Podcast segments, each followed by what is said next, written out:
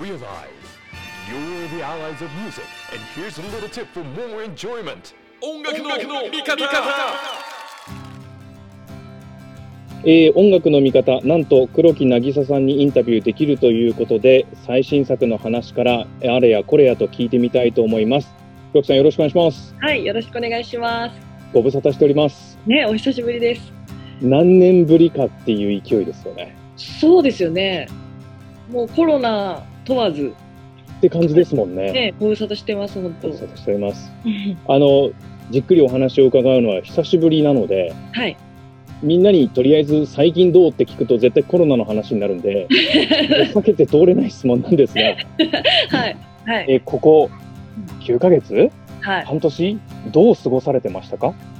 私は前回ツアーが終わって、ファイナルまで完走した直後にコロナになったので、まあ、一応無事にツアーまでは、前作のツアーまではやり終えて、そのまま、こう、世界がちょっと閉鎖的な環境になっていったっていう感じで、その後のリリースだとか、ライブだとかが全部白紙に戻っちゃって、一瞬燃え尽きかけてたんですけど、うん。あのその23年前からまあぼちぼちその喉壊したりしてこうお休みするっていうことには慣れてたというかマイペースに活動するっていうことに慣れてたのでなんかあんまりショックを受けずにその時間的な、まあ、空間ができたらとにかく作るっていうのが一番最善っていうのを知ってたんでなんか割とすぐ切り替えて9ヶ月もりもり作ってましたね。音楽も文学も。はいはいはいはい、はいタイミングもタイミングで、まあ、ちょうど良かった部分もありつつだけれども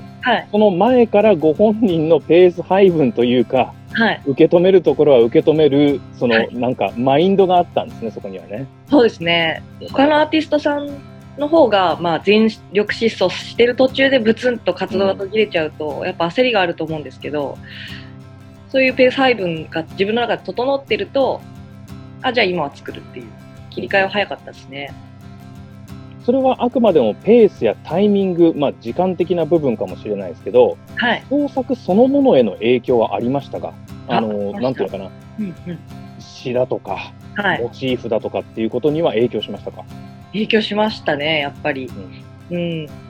その、まあ、SNS とかで、普通に生活されてる人たちの発信してることを見てるとやっぱ内容がだんだん変わってくるのとかも分かってたうし、んやっぱみんなその窮屈さみたいなのを感じてるなっていうのもあったし私自身もそれをやっぱり感じてたからそれを楽曲に反映したりもしましたしあとこの非日常的な SF の世界みたいなことが起こると思ってなかったじゃないですか。ね、うん。もう世界的ななんかウイルスでのパンデミックでうん。都市が閉鎖されちゃったりっていうのって映画の中の世界でしかなかったのにはい。これが現実に起きちゃうとその小説のジャンルが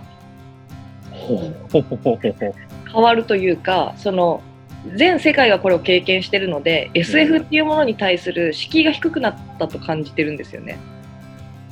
それはそれこそありもしないというかうんうん、近いトピックで嘘じゃないんだけどちょっと大げさな描き方をすることが、はい。サイエンスでフィクションだったのにうんうんそれが現実世界に落とし込まれていくっていうのははい、小説よりききなりとは言ったもものですけど。そうなんですよ。だから小説の世界をもっとぶっ飛べるようになっていくんですよ。なるほど。どんでん返しが必要になってくるしなんかそういう点ではなんか小説の自由度は上がったなってすごい思いました。おおはい小説家として受け止める部分もこれまた変化というかはい、あるわけですね。なので SF2 本ぐらい書きましたねこの期間に。おお、はい。もともと結構あの、はい。ぶっ飛んだ設定をスムーズに書くタイプじゃないですか。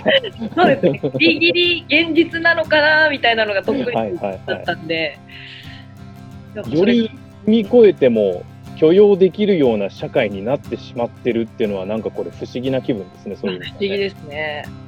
うんははじゃあこれいこのコロナ禍にあって、えっ、と、書き上げたものはいずれ世に出るわけですよね。出ますね。はあ。その時は結構すんなりみんなの心に染み渡っていくんじゃないかなっていう、へえこんな無理、無理だよみたいなことは起きないんじゃないかなと。確かにね。こんなことあるんだっていうことばっかりですもんね。いや、本当にそれ思いましたね。その、なんだろう、休みの日に出かけられないとか、うん。うん。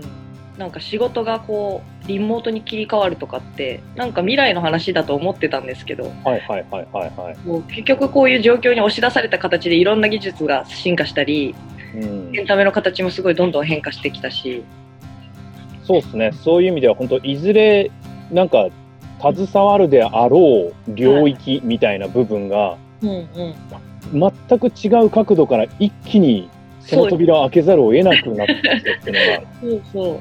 不思議な気分ですねう。ん。えーあの小説はもう、ねはい。これがきっかけになってどんどん生まれてきたっていう話もあるんですけど、今度はい音楽だとはい。どうなりますか、やっぱり、その閉塞閉塞感とか息の詰まる感じっていうのをうんすごい感じてるのと、なんて言うんだろう。同じ部屋の中で毎日過ごして、すごい退屈な毎日を繰り返してるっていうコロナ禍でのなんか生活はい。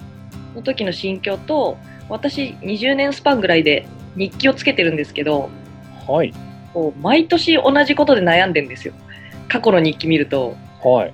結局同じことでぐるぐるぐるぐる悩んでんだなっていう、なんかその、外に行かれない、変わりたいけど変われないっていう感じとか、変化が欲しいけど変化をもらえない感じとかを、なんか音楽記号のダカーポっていうタイトルで新曲を書いたりとかしてますね。コロナ禍の影響っていう意味合いで聞く人もいるけれども、実は本質的にこう自分の持っているものだったり、まあ我々が持っている本質的な、えー堂々巡り感だったり、はい。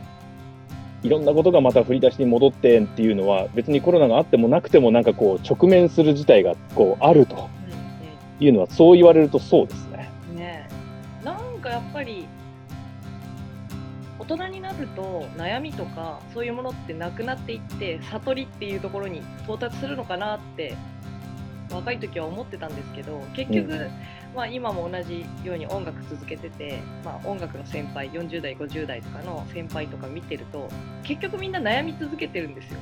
うん。うん、なんかこう 螺旋状で。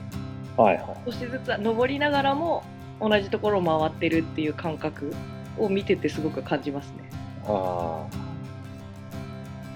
またこの曲調がね、はい。もともと黒木渚ワークス、いろんな曲調といろんなモチーフといろんな言葉が印象的に響くんですけど、はいこれまた結構はい。強い曲になりましたね。そうですね。言葉、今回言葉の持ってるふわりみたいなのをすごい意識して作ってて、リズムとしては。はい。それは、えっ、と、言葉の意味合いじゃなくて、で、音としてのってことですか？音としてってことです。う例えば、五線譜は鉄格子だったら、五拍五拍っていううん、うん、うん。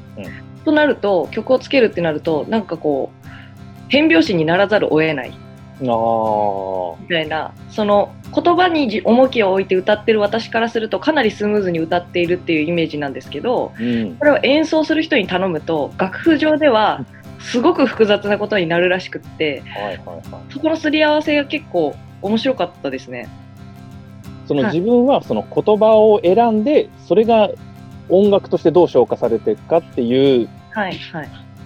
一方通行だとすると、うんうん向こう側から返ってくるのは、はい今度は音楽的に当てはめると、うんその、これは結構矛盾するよとか、崩壊するよとか、これは一筋縄じゃいかないね、みたいなことは、はい、結構起きることなんです。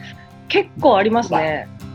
おー僕てっきり、はいこの状況を鑑みた時のうんカオティックな感じとか、そういうところから、よし、これは変拍子だみたいな、はい例がありきみたいなところで来たと思うんですが、結構純粋な言葉から来てたんですね、その音とか。そうですね。うんうん。だから譜面的に解釈するとめちゃむずいけど、うん譜面が読めないチームもあるわけで、はいはいはい私も、まあ、レコーディングメンバーで言ったら、私とか、もう一人とか、なんかこう、譜面を使わずに演奏するミュージシャンと、うん使ってめあの作るミュージシャンからするとやっぱ捉え方が同じ曲なのに全然違ってて。うん。それの差が出たのがすごい面白く感じて、はいはい。こう、理路整然としているところから来る面白みのなさみたいな部分と、はい。理解できないんだけど、めちゃくちゃ面白い可能性を持つものって、うんうん。知識を蓄えれば蓄えるほど、はいその部分が削られていくような感覚もあるんじゃないかと思ったりするんですよね。はあはあはあはあ。確かにうん知恵がついてしまい、うん。うんうん知恵でもって理解すると、うん。すんなり入ってくるけど、はいはい。あの時のこう、ワクワク感が減るみたいな。いや私それ無知の放置って呼んでるんですけど。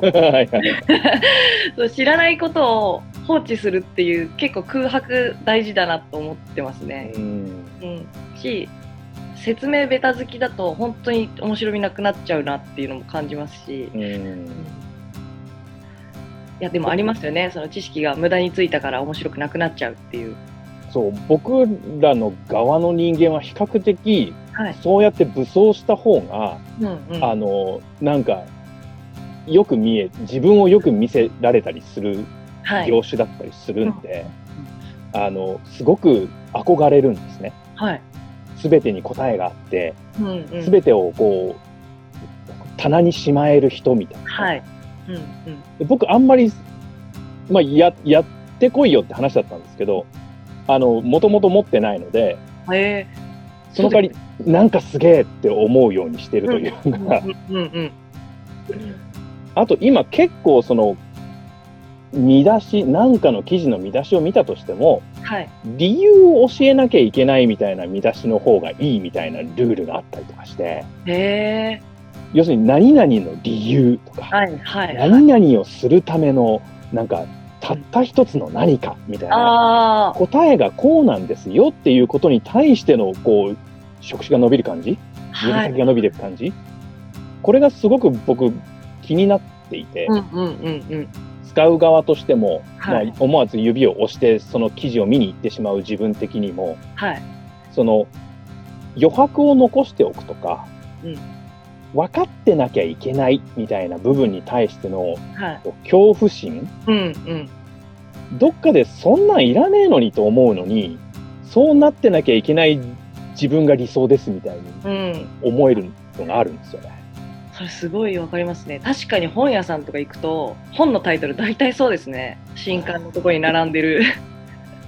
トレンドってトレンドなんでしょうがないっちゃしょうがないんでしょうけどけどみんなそうなのかなと思ってるんですよ。ね。なんかその会話とかも豊かな討論みたいなのすごい減ってる気がしててうん。それを復活させようと思ってこのコロナの時期毎週土曜日にまあ知り合いとかライターさんを呼んであの、まあ、勉強会じゃないですけど、まあ、リモート飲みの延長でうん、テーマを設けてお話しするっていう会をやってるんですよ。それって何かの答えに到達する議論じゃなくて、はい。ただただ自由な、そうです。はい、でもこれまでのまあ社会的な流れでいくと論破する場所がろ論破しなきゃいけないっていうか自分が持っている説を相手に納得させるっていう姿勢の人がすごく増えてきた気がしててはい、そういうんじゃなくてやっぱり知識の玉みたいなものをみんなでコロコロ転がす場所がすごい減ってるからそれをやりたくってうん、だからなんか本当バカみたいな会話の時もあるんですよ。なんかその最初の感動とかあの知らないことに対するなんだそれっていうなんか純粋な子供みたいな発想だったりそういうのも恥ずかしげもなく大人同士で出しちゃってそれを解決しなくったって面白ければ OK っていう、うん、うん、そういう回ってすごいなんか。うん、余白が減った世の中になったからこそすごく潤いに感じますね。うーん、聞こうと思ってたことが今まさに実践として取り組まれていることを知ったので、ある意味僕の中で答えが出ました。本当ですか？あの歌詞って限られてるじゃないですか。はい。うん。で曲調だったりとかね演奏と相まってはいより豊かなメッセージになると思うんですけど、歌詞を読んだ時に、はいじゃあ「キルケゴール」とか、あれ知らないから調べなきゃとか、うんうんこう、あ、何々主義でとか、うん。いうのをこう自分で手繰り寄せていくじゃないですか、好きなものって。うん。でも、今結構分かりやすい歌詞っていう時代みたいに言う方もいて、うん、いやだと思います。あ、そういうとこも感じますか？感じます。もう本当に説明が多いっす。はっきり言っちゃうけど本当に説明だらけですね。そう思いません？うんうん。思いますで先日たまたまあのダウンタウンの松本さんとあの、中井さんがこう合わせたい人をマッチングさせてこうちょっとガチっぽいうん。お話し合いをさせるっていう新しい番組のフジテレビでたまたま見たら河本大翔さんが出てきて、あまさにその歌詞の話をしていて、はい。もっと分からなくていいんじゃないのってあいう、うん。歌詞に頼りすぎてないかいみたいな部分ちょっと正確な表現はちょっと忘れちゃったんですけどでもあでも本当そうだよなと思っていて。もちろんその作者の意図みたいな部分はどこかに入り込んでいるけれどもその作者の意図はこうですよを歌わなくていいというか、うんうんうん。そうなんですよね。なんか本当音楽ってその複合体じゃないですか音と言葉の。うん。だからなんかこう完全にどちらかに主主導権を渡すよりもやっぱり中間地点でさまよってるのが一番面白い気がしてて。はい。結局なんか高いとこから落下するっていうのだって音で表現できるわけで。うん。なんか高いところから地に落ちて絶望してるって歌詞に歌わなくってもその後ろで高いところから落下する音が鳴ってればまあ感じることができるじゃないですか。はい。なんかそういう聞いてる人の感性をもうちょっと信用して作った方が面白いものができる気がするんですよね。うんうんうんそこにもなんか投げかけあるなぁと思ってダカーボを聞いておりましたはい。なのであの調べています で気になるところを調べています 調べています。ありがとうございます。でも深掘りって面白いですよね。そうだからそれ説明しちゃうのが今なんだなと思ってうんうん。これの解釈はこれですよあ逆に最初にそのこれですよを最初に見たくなる気持ちもわかるんですよね考える思考のプロセスを経ないあ。で、はい答えにたどり着く方がうん楽にこう腑に落ちるというかはい。便利な世の中の便利さがそれを招いてるのもわかるしうん。でもああでもないこうでもないっていう時間大大切だよなって思ったりすることが逆に増えてますね。うん。やっぱ脳みそをこねこねしていかないとそうなんですよ。できなくなっちゃうんですよ。できなくなっちゃいますよね。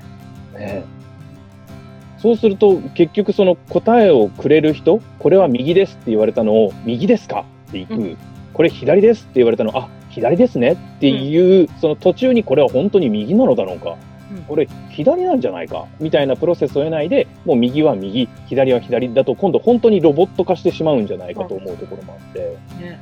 もっと子供の時はもっと遡ってそもそも右って何みたいなとこからスタートしてたはずなのにもうねその概念からねから言ってたはずなのになんか公式ばっか覚えちゃってるなっていう感じですよね。うんうんなるほどそんな作家としてもそういうところにも感じてたんですね。はい。あの作品のリリースということもあるのではい。あのここからまた黒木渚さんの言葉だったり姿だったりっていうことが広く皆さんのところにまた、えー伝わっていくと思うんですけどはい。これもう年末にかけてじゃないですかはい。そうですね。来年のイメージなんかも今広げているところかと思うんですが、リリースからまたいろいろなことが起きますね。起きますね。えっと小説の文庫化だったりあとはライブ、配信ライブにちょっと私もチャレンジしてみようかなと。うん。これ初ですか？初ですね。配信っていう形態は初です。これについては、まあはい。今、12月の26日、はい。オンラインライブをやるということですけど、今までいろんな人たちが、はい。大なり小なりオンラインライブをやってきてたじゃないですか。はい。じゃあ実際自分がやるぞっていうのは、何か自分の中での思考プロセスがこう、あったんですか？なんというか配信じゃなくちゃいけないっていう前提条件？はい。に対してなんか喧嘩売られた感じがあってコロナに。ほほほほほ黒くない人はどうやんだっていうなんか挑戦状みたいなものとして納得できたんでじゃあ答えてやろうっていうことで、なんかその最初は変化が怖いからみんなちょっと足足止めしたりとか試行錯誤しながら行くんですけどうん。なんかこうどうせ変化しなきゃいけないんだったら、まあ、大胆にやるべきだなっていうふうに、まあ、納得できて、まあ、それまで予定してたツアーの内容とかを全部解体して白紙に戻してはい。このコロナの喧嘩を売られた喧嘩を買うために、えー配信ライブを組み直したっていう感じですね。なるほどね。これはじゃあ、なんていうのか、その配信が今後どうなるかっていう可能性に対してというよりも、はい。一旦そのコロナっていうことで、こう、ぐっと突きつけられたものを、あの、フルスイングで返してやるっていうモチベーションだということはそ、うですね、うん。ワンアンドオンリーで今後ないかもしれないみたいなことある。んですかそれともこれがベースになって今後例えば映像の作品だったりとかライブと映像みたいなところっていう可能性の一つのスタート地点にもなり得るって考えていいですか？なりえそうですね。おまあ、最初はやっぱ売られた喧嘩はっていう感じで始めたんですけど、やっぱり自分で組み立てていくと配信は配信で普通のライブより自由が利くところもあったりしてうん。例えばステージの上じゃなくったってライブができるっていうそのはい客席に降りていくってこととか、うん。うん、なんかもっと室内楽みたいな感じのイメージで組み立てることもできたし、はい、場所の制約がいらなくなるっていううん。捉え方もありますからね、ですよね。で頑張ればタクシーの中からライブするっていうことだってできるじゃないですか。できなくないですよね。なんかそういう可能性に気づいたときに、うんこう今まで私がやってきた演劇的なライブスタイルっていうのと、うん。非常にマッチしてるなっていう、はい。なんか使いようによっては相乗効果ですごくうまくいくっていう感覚もあったんで、うん。やっぱ生のライブとはちょっと毛色は違うけどこれはこれで面白いっていう。はいはい。うん。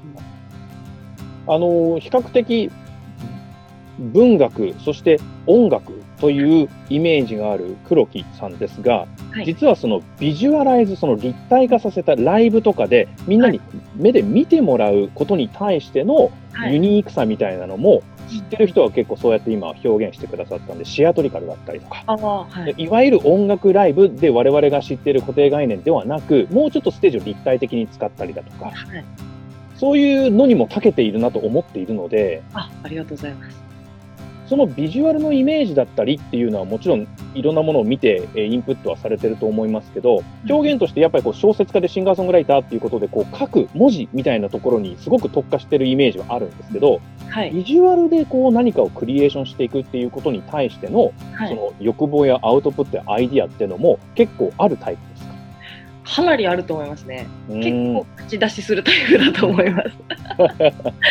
ただもうそのイメージっていうものは常にあってもう曲を書いた時にどんな服着てるとかどういう、まあ、ここで左手が上がるんだろうなとかなんかそのイメージはあるんですよ。しかしそれを突き詰めて例えば自分がこういう衣装を着ている気がするって思った時にそれを具現化してくれる人を多分はいデビューから8年かけてコツコツ集めてきた気がしてて。で私の脳みその中でこの曲は何色だって思ってるのと同じニュアンスでものを考えてる照明さんがいればその人に会いに行ってうんその人にやってもらうっていう才能を口説く作業うん。を丁寧にやってきたからそのビジュアライズがすごくうまくいってる気がしますね。おー。じゃあそう考えるとこの12月に世に出ていくものがその1ヶ月で集大成みたいなことが起きますね。そうですだって音源が出て、まあはい文庫本だけど、まあ、本書、えーうん文庫本として、まあ、本が出て、はいであのライブがあるっていう。そうですね全部やれることやっちゃってる感じですね。いし2020年のうちに蹴りつけたるわ、みたいな。生産しようとしてますね。はいなるほどな。そう考えると、じゃあ来年はと思うところなんですが、一旦多分2020年のある意味12月に、はい。村木さんの表現がいろんなところでこう一気に、うんえー出てきますけど、はい。来年はどんな風なイメージがありますか？もう来年の分も結構作っちゃってるんですよ。それはもちろんね、小説の話は伺いましたけど、はい音楽もですか？音楽もかなり作っちゃってて、それもあるし作っちゃっててという。やっぱり次から次にやりたいことが出てくるというか、うん、まあ時間だけはたっぷりあったじゃないですか、この期間。ありました。うん、だったんで、なんかもう書きたいものを箇条書きにしてリストにしてるんですけども、うん。すごい順番待ちの状況なんで、曲とかも。もっとなんかサウンド面とかも全然違う方向にチャレンジとかもしてみたいし例えばうん洋楽的なアプローチであるとか、はい。本当いっそのこと英語で歌っちゃおうかなみたいな時もあるしうん。あとそうですね、まあ、小説も書きたいネタめちゃくちゃ溜まってるんですよねうーん。爆走していくしかないですね。そもそもじゃあ、このね、9ヶ月間、この2020年の春以降、はい。自分がやりたいことが、もうちゃんとどんどんどんどん次から次へとっていうモチーフも、はい。あの、思いがけないところから降りてきたわけですし、はい。とにかく、これがもう爆走する起爆剤になって、今年の1年が過ぎていくということなんですね。そうですね結構楽しく作っていきそうな気がします来年も、わあ。うんこれをものすごいエネルギーとキラキラした創作に変えている 人に触れてよかったです。このエネルギーちゃんと伝わると、なんかポジティブな気持ちで2021年を迎えられそうな気がしますよ。あ本当ですか？はい。いやー、ほんと、もう、なんかこう、悩んでるのも鬱陶しくなってきましたよね、そろそろ。そうなの。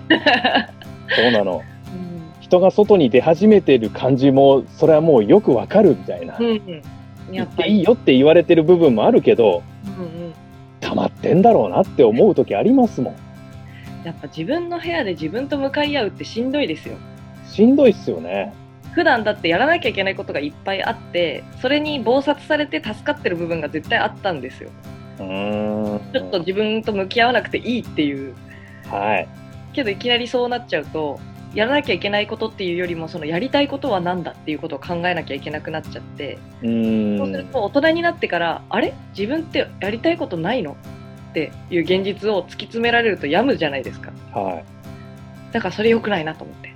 みんな早く忙しくなれと思って。これ今まさに本質的な話でそのミュージシャンアーティストって結構ここ数年のトレンドで言うともう忙しかったじゃないですか。イベントに呼ばれ、フェスに呼ばれリリースもある自分のツアーもある、ね、横のつながりで、ね、ライブに誘われたりみたいなことも結構はい。この10年でずっと増えてきたような流れがあった中で、、はい。きなりこう本質的に、うなぜその詩をしたためるのか、うん。なぜその音を鳴らすのかみたいなところをみんな一旦考えなきゃいけない時間がうんうん。いあった気がするんですよね。や、そうだと思うんですよね、本当なん、本当に歌いたいのかとか、突きつけられちゃった人いっぱいいると思うんですよ。本当に作りたいのかとか。うん。そこから出る答えのそのブレのなさだったりとか力強さだったりっていうのが、はいまあ多分この後半と来年にまたはい。出てくるんでしょうね表に出てくるんでしょうねみんなね。はい。だと思いますよ。その全てが力強く、えー心を響かせるものであってほしいと願っております。そしておそらく爆走という言葉で表現されたので、はい今年もこの後半になってお黒木渚さんの作品がいっぱいこうやって出てきたと思いきやはい。あの年が明けたらおうおうおうおうと そうですね。なんかもう、本当お客さんを休ませないっていう目標で。おー楽しみにしております。そうかそうか。じゃあ随時 SNS なども含めてニュースを見ながらぜひぜひ。爆走してる姿を、はい。あの F1 レースでこう メインスタンドで見てる時みたいなシューンっていう 本当ついてこないと置いてくぜっていう。そういう感じですよね。楽しみに待たせていただきたいと思います。はい。ということで、ここのところの過ごし方から今後の話まで、そしてクリエイターとしての本質まで、いろいろお話を伺いました。ということで、黒木渚さんとリモートでインタビューさせていただきました。ありがとうございました。ありがとうございました。